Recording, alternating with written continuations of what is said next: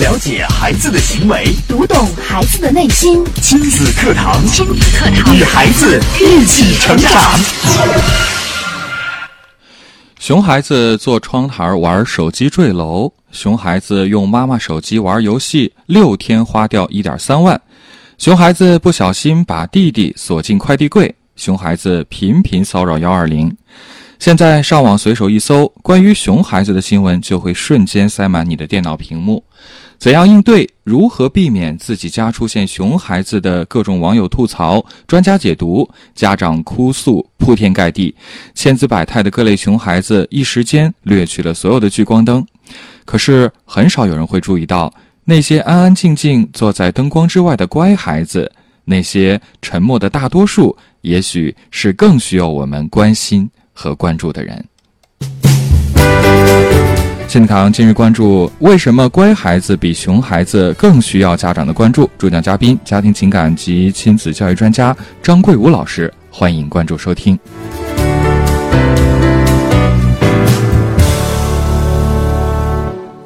我是主持人袁明阳，我是主持人潇潇。来，有请张老师。张老师，你好。你好，张老师。哎，主持人好，大家好。嗯，今天张老师要给我们带来这个话题很有意思。我们在刚刚导语中也听到，其实这些新闻包括。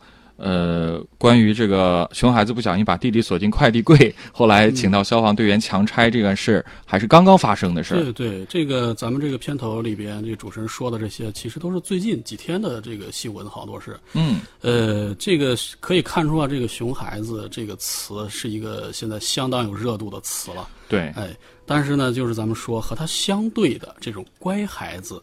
呃，可能现在不太引人注目。乖孩子多好啊！我们从小可能父母都希望自己的孩子听话。对，听话的孩子就是乖孩子，就是好孩子。嗯，那张老师难道有不一样的观点吗？呃，这个我不知道，咱们大家包括咱们主持人是怎么，就是对这个乖孩子生活中看到这个乖孩子是怎么去看待他，或者说是觉得是什么样才是一个乖孩子？嗯，呃。刚才咱主持人也说了一些，就是说听话是吧？呃，听话听大人的话，包括这个懂事儿。嗯，哎，还有一些形容说，你看这孩子多懂事儿啊，真乖呀！你看像个小大人一样。是。哎，这个就是咱们生活中都是这样形容的。对。呃，但是咱们仔细想一想，这些形容啊，这些形容的句子里边，它其实有很多，如果说咱们仔细去分析的话，有一些值得思考的问题了。就，咱们说这个孩子听话，听话。他听的是谁的话？懂事儿，他懂的是什么事儿？嗯，那说孩子是一个小大人儿，那为什么说一个孩子像一个成年人，他会是一种赞美？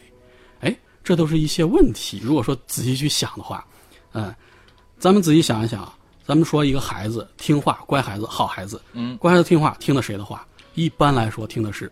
父母的话，听妈妈的话，哎，家长的话，或者说是大人的话，像老师啊什么这种，就是生活中比较有权威性的成年人的话。是的，哎，咱们说这个乖孩子懂事，懂的是谁的事？一般懂的是父母的事，大人的事。呃，比方说这个，他会比较懂得这个父母的喜好、看法、倾向，哎，甚至是懂得一些父母他比较顾及的自己的面子方面。啊，哎。这个这就是乖孩子，他的听话懂事，这这到底是什么？哎，所以呢，咱们说，一般被生活中被大人称为乖孩子的这个这个小朋友，一般大致上都是什么样子？都是从来不会调皮捣蛋，不淘气，嗯，哎，懂礼貌，守规矩，甚至能够主动去帮这个父母去承担一部分的责任。是的，哎。这个有时候是，甚至是在这个父母还没有清晰的表达出来这个对一件事情或者一件事物的态度倾向的时候，这有一部分乖孩子甚至能够提前用行动去代为表达了。哎，这什么意思呢？比方说，这个在呃有些小朋友在商场里边看到了一个喜欢的衣服、喜欢的玩具，家长有时候问：“哎，你觉得这好看吗？是不是你你喜欢呢？”嗯，这个时候家长其实还没有明确的表达出来说：“哎，你现在。”是不是想想买的呀？想要它呀？或者说你现在不能买呀？就这些东西还没有说的时候，哎，孩子就会呃，就就就就像主持人说抢答了，说：“哎呀，这个玩具、这个衣服现在太贵了，我不要。等我长大了，我挣钱了，我再买。”对，这就是说，这个确实是你看，这这乖孩子很让大人省心啊，这个觉得好欣慰啊。对。但是这个我们为什么说乖孩子比熊孩子更需要家长的一些关注和关心呢？嗯，哎，咱们先说一说这个这个乖，他背后的为什么一个孩子会变成这么让大人省心的乖孩子？他背后的心理原因是什么？嗯，哎，咱们先看一看啊。好，这个如果说从心理学的角度来看，哎，一个孩子在他所处的发展阶段，就是他的这个心理和生理发展阶段里边。本来应该是一个就是比较调皮的、比较自我的这个孩子，比较没心没肺、没没没肺啊这种，比较自私的孩子。如果说他过分的，注意啊，是过分的从他人的角度考虑问题的时候，那这个时候他的这种乖，有时候可能是在压抑和隐藏自己的一种真实的想法和需求。哦，哎。有时候这种乖呢，它不是因为真正的对别人的一种理解啊，或者同情啊，或者说是出自一种自自发的责任感，它有有时候它的有有有一个内核是什么呢？就是咱们经常提到的是恐惧。嗯，哎，这个恐惧是什么？他在恐惧什么？有时候孩子是在恐惧，假使我不听父母的话。假如我不赞同这个我的父母或者大人对这个事物的倾向和看法，嗯，不做出这个父母希望的行为反应的时候，呃，这个成年人或者爸爸妈妈可能就会对我有一种不好的看法，哦，甚至是对我就是说这个对我的爱会减少。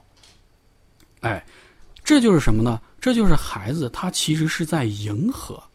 他在迎合，为了一种目的，比如说这个安全感。咱们知道，这个孩子在小时候建立安全感是非常重要的。对，哎，他为了安全感，有时候采取的一种就是压抑自己的内心的真实需求的一种生存方式。嗯，哎，这个，呃，比呃，事实上啊，这个孩子他有时候对自己听的话、懂的事儿，他这个背后的意义，其实他理解的并不是很明确。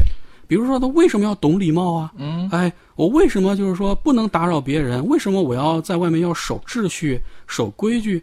他其实有时候不太明白，还，哎，他但是他很明白一点，就是我这样做的话，爸爸妈妈就会很开心、很高兴。对，只要我乖乖的听大人的话，这个我的父母，包括有时候老师，或者说我很尊尊敬的、很看重的一个成年人，就会表扬我。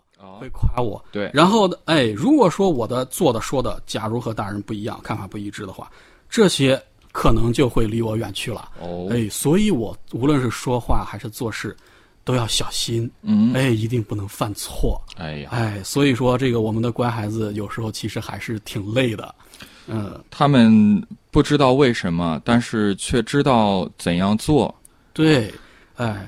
咱们咱们都说啊，这个咱们现在这个嗯，每个父母都不希望自己家出个熊孩子啊，到处惹惹人嫌，哎，但是家里面如果说有一个乖孩子，那可不一样了，嗯，那父母可是高兴的很，人见人爱，花见花开，逢人就夸，是，呃，但是这个乖孩子虽然不会说这个到处惹事儿、犯浑呐，或者捣调皮捣蛋，嗯，但是事实上他自己也有很多的困扰，也有困扰，怎么讲呢？这些这些困扰，其实咱们父母有时候很容易忽视哦，哎，但是对孩子有时候有很大的影响，甚至是会影会影响到他将来真正的成人之后走向社会之后，嗯，哎，怎么讲？就是说，咱们刚才说了，如果一个孩子过分的所谓的善解人意啊，就是特别体体谅大人的这个内这这个想法，他有时候不但不会去要那些不该要的东西，嗯，时间长了之后，他形成了一种惯性。可能连那些就是说名正言顺的理所当然该要的，对应该可以要的东西，他也不去争取了，是不是有点类似于自我牺牲，或者讲，呃，不求上进？呃，也不是不求上进，就是说他时间长了之后，呃，他丧失了一种就是说正确的去表达自己内心欲望和想法的能力了，甚至会觉得那是不应该的。对对对，这个咱主持人这个总结的很很好，嗯，所以说。你像这个，咱们都知道有一句话，就是说这个会会哭的孩子有糖吃，对，哎，是吧？对，哎，有时候咱们可以看到有一些孩子比较小，他在商店里边看到了比较想要的东西，什么糖啊、巧克力啊或者什么的，他想要，他就会，呃，父母如果不给他，就哇哇大哭，甚至呃赖在地上不起来。是的，哎，有时候这个父母他是因为各种各样的原因，比如说我赶时间有事儿，或者说是为了面子，公众场合里边，呃，怕丢面子，没有耐心了。然后这个就把这个东西买给他了。哎，这个我们都知道，这这样做其实是不对的，他没有正确的去引导孩子。是啊，但是对于孩子来说，他的目的是达到了。达到了。哎，对于目呃，对于他来说，目的达到了，哎，但是这这种行为呢，它不但会强化这种就是说这个哭闹的孩子他的这种不佳的行为，有时候还会让那些乖孩子委屈。乖孩子委屈，我我明明听话了，但是我不会哭，所以没奶吃啊。对呀、就是说我很委屈啊，为什么我就是不哭不闹，遵守规矩，听大人的话，反而有时候得不到我想要的，别人做的不好，他能够很轻易的得到。是啊，哎，这个事情其实还不是最严重的，最严重的是什么？就是一种叫做割裂式的教育。割割裂式哎，割裂式的教育怎么讲呢？哎，我简单说一下，就是说父母他会有时候会告诉孩子，做人要诚实。嗯，嗯，但是你告诉孩子做人要诚实之后呢，有时候却不允许孩子去表达你内心真正的想法和欲望。哎，嗯、你呃，你你比方说，有时候这个孩子跟家长说：“我想要那个玩具，我想要那个糖。”但是这个时候，父母他没有说告诉孩子理由，就是说你为什么现在不能要，为什么现在不能买，他反而直接就是说你现在不能要，不行，嗯。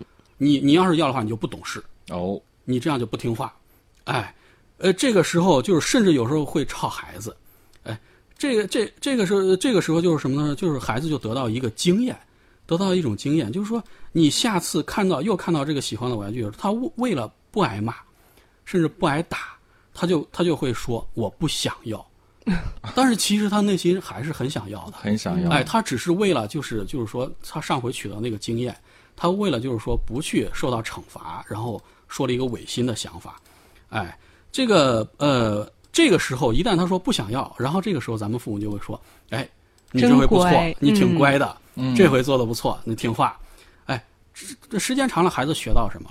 他就学到了，我如果说实话，我表达我内心的真实想法，我可能就会挨骂。嗯，会会得到一个不懂事、不听话、不乖的评价。对，但是如果说我去迎合大人的这个这个这个想法，就是说我不要了，这个时候反而会得到表扬。那我干脆，那我就乖一点，听大人的，我懂事，我就撒谎好了。哎，这就是是一种割裂式的教育会造成的一个后果。啊、嗯，就是孩子为什么撒谎，对，根源是在这儿。是、嗯有时候你像这个，咱们家长一方面告诉孩子，我们不能不经别人的同意就拿走别人的东西，这个是咱们在小时候经常会对孩子说的。嗯，但是有时候这个，比如说邻居的、同事的、同学的孩子来家里玩的时候，有些家长可能为了面子，为了什么的，他这个呃人家孩子想要自己孩子的玩具啊或者吃的时候，他不经自己的孩子同意，他就跟孩子说：“哎，小朋友想要，那你要分享。”咱们就是以前也讲过这个分享的问题，是不是自私的问题？这个时候，咱们孩子内心其实是很委屈的。嗯，为什么你告诉告一方面告诉我说不能随便拿别人的东西不经同意，一方面又告诉我说一定要分享？哎，这就是这也就是一种割裂式的，就是说给孩子造成了一种就是说你给我的教育其实是矛盾的。就孩子其实自己会混乱，他想不清楚到底是怎么一回事儿。对对对，好，谢谢张老师的讲解。我们来稍事休息啊，广告之后接着回到节目当中。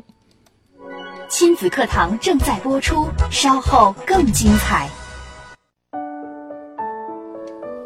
好，欢迎回到正在播出的亲子课堂节目。提醒大家，收听亲子课堂节目，您可以选择 FM 九十三点一郑州经济广播，每天上午十点到十一点，晚间十九点到二十点来关注。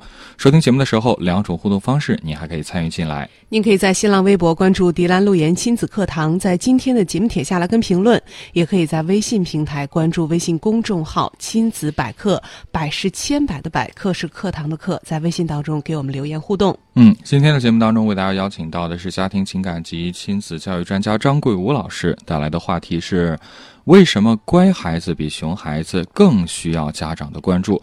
透过上一节的解析啊，大家其实发好像发现了一些端倪啊，好像确实乖孩子。在认知上，由于家长的这种反应不同啊，可能会造成一些混乱，甚至会导致一系列的问题。那为什么说乖孩子要比熊孩子更需要家长的关注呢？我们接着请张老师给我们来分析。嗯，呃，咱们上一节也讲了，就是说这个，呃，孩子乖，孩子听话，孩子懂事，呃，时间长了，他这个所谓的懂事，他有时候应该指的是懂得这个事，应该指的是就是说道理、嗯公理。哎，但是我们说为什么乖孩子会出一些问题，是因为很多时候咱们的父母教孩子的这个理，它不是公理。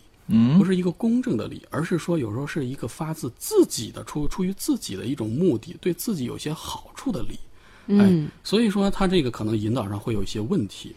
哎，咱们刚才也说了，时间长了，孩子可能会失去一种什么，就是正视和表达自己内心的欲望和想法的能力。这个他这种能力是非常非常重要的。嗯哎，就是说我们是到底是知要知道自己到底喜欢什么，我需要什么，什么是我现在喜欢但是现在得不到的，什么是我通过自己的努力将来可以得到的，这些东西要明确。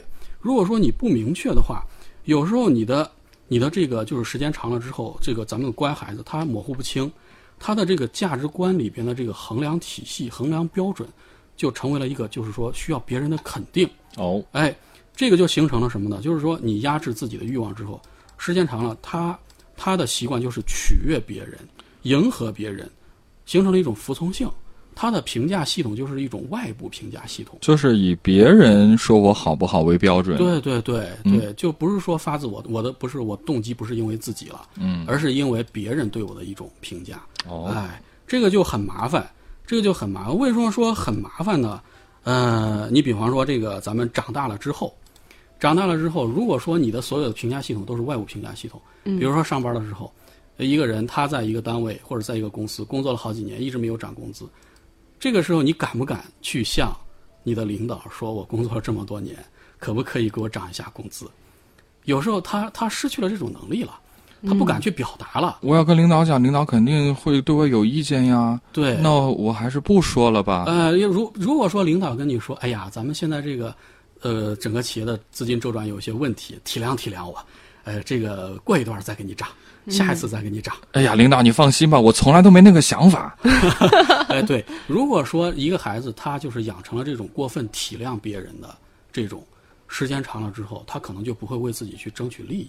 是的，哎，这就是什么呢？就是说咱们说的，呃，另外一个问题就是说，孩子乖孩子很容易形成一种同理心，这种同理心是很好的，我们都知道同理心、共情这是很好的事情，但是如果说是过分了，过分的同理的时候，然后可能就会对自己形成困扰。刚才咱们举的那个例子一样，你，比方还有这个生活中很多人，咱们现在就是这个响应号召大家创业嘛，年轻人，嗯，很多人创业的时候不好意思把一些话说在前边，比方说我们的工作责任是什么，我们将来赚钱了之后我们的利益划分是什么，嗯，好多人不好意思，哎，这大家是朋友或者认识的熟人，不好意思说在前边。然后等到真正了这个将来工作了，这个大家合作了之后，出了一些问题，就一塌糊涂。哎呀，哎，因为什么？因为他那那个呃跟人家说了，说咱们是不是把这个一些东西话说在前边啊？结果人家他说：“哎呀，咱俩谁跟谁呀？你说这还分这了？你放心吧，将来赚钱了，绝对不会亏待你。”一说这个话，那好吧，那那那这个我我很理解你，呃，这个你的说法我我我很理解，那咱就这样吧。你别人说什么都同意。对嗯对对，就是说过分去理解别人了，这就是一个很大的，就是对于乖孩子来说是一个很大的困扰。哎，也就是说，他将来会不懂得怎么为自己来争取权益。对，就是他的人生是为别人而活的对的。这个一个从小懂事的、听话的乖孩子，他很容易就是什么呢？就是有意无意的被灌输一种理念。这是什么理念？就是说，你乖，你懂事儿，嗯所以你要去包容那些不合理的现象、不懂事儿的孩子。嗯哎，如果你不包容的话，那你就是有错了。为什么呢？因为你这么乖，这么懂事儿，你还和那些不懂事儿的去计较，你真让人失望啊！呃，这个这个是很常见的，这个很常见。你咱们在这个生活中就经常听到一句话，就是这个什么呢叫，呃，浪子回头金不换。嗯哎，呃，在生活中，如果说一个熊孩子，他有一天突然做了一件好事儿，或者说他突然就是这个想法转变了，开始听话了，他会得到许多的表扬，赞美。哎，嗯原谅，哎，但呃，这个那些就是他以前做的那些不好的事情呢，大家也都就是说不提了，哎，都都可以过去，哎，这浪子回头嘛。但是一个普通的孩子，呃呃表现的比平常好一点，他也会被就是表扬什么的。但是如果说是一个乖孩子、懂事儿的孩子，他会怎么样？咱们就是我举个小例子啊，咱们可以看，就是奥运会刚结束，嗯。现在大家都在评这个最佳的运动员、最佳运动队。如果说咱们说，如果说一个运动员他在这个奥运会上取得了突破性的这个成绩，比方说以前就是田径队在短跑项目上没有就是说拿过奖牌、金牌，像一百米之类的，咱突然有一个运动员，如果说进了前三名，嗯，真不错，真好，哎，这是一个突破，零个突破。哎，要表扬。嗯，但是咱们看一看乒乓球呢，你敢打不好，你竟然输了，你敢得个银牌？对这你必须把所有的金牌都包揽，这叫正常发挥。嗯，你敢得一块银牌，那就是天塌了，那就是不对。哎，哎呀，这个好可怕。是这个，其实有些人咱们在生活中对待这个乖孩子的时候，对待懂事的孩子的时候，也是采取同样的态度的，就是说你根本没有看到这些听话的孩子，这些懂事的乖孩子，他也是。小心翼翼的在体谅别人，也同样在生活中做了很多好事，付出了很多努力，甚至更多的努力。对呀，哎，但是咱们按咱们的理解，你就这么好，你就是应该这样的，已经习惯了。嗯，我习惯你的好，你的乖了。你不能做做一些出格的事情，不能调皮捣蛋。你不能让我们失望啊。，对，对，所以说这个咱们的乖孩子呢，有时候是心里边很累很累的，很委屈，很，委屈，很委屈的。他看到别人就说。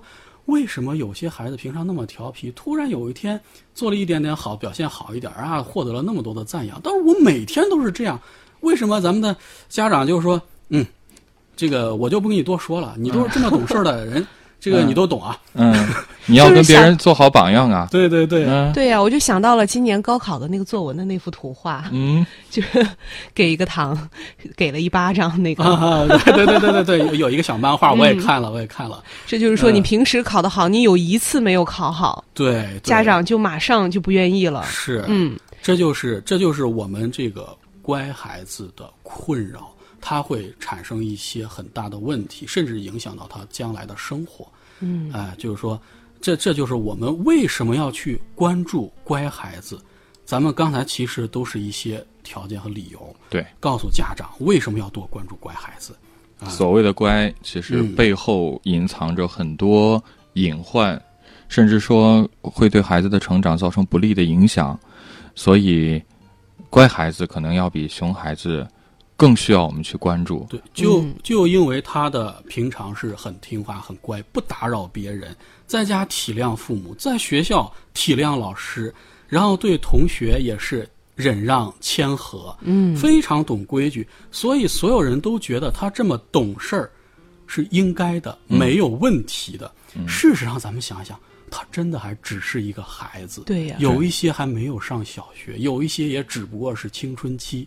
嗯他只是一个孩子，他是在用自己那一颗没有完全成熟的心，再去小心翼翼的去体谅别人，是这真的很不容易。咱别说一个孩子，咱们一个成年人在生活中，你让每一天都去尽量的体谅别人，把自己放在第二位的时候，时间长了，我们会不会觉得很累、很委屈？我们会觉得宝宝心里苦，但是宝宝不说。对对对，这句话真是这个很好的写照。哎，这所以说我们我们要给那些不哭不闹、不给家长添麻烦的孩子多一点的关心。有时候我们仔细看一看啊，仔细观察一下，你能从那些乖孩子的眼睛里面看到那种渴望。我做的这么好，我不让咱们的爸爸妈妈多表扬我什么，有时候给我一点点肯定，嗯就能够让我继续去这样做。嗯不让我觉得好像这样做是很累的、很不值的。嗯，哎，所以说乖孩子其实他情商是很高，心思是非常细腻。我们刚才说了，就是说他有体谅别人的心，有这种同理心，这种同理心是非常好的。但是我们的乖孩子有时候容易过分同理心，把自己就是完全放在第二位了，啊，嗯，所以这就是一个问题。希望咱们的家长能够注意一下，给咱们的乖孩子多一些的拥抱，多一些的关注。嗯嗯，好，谢谢张老师精彩的讲解。明天同一时间，亲子堂和您不见不散。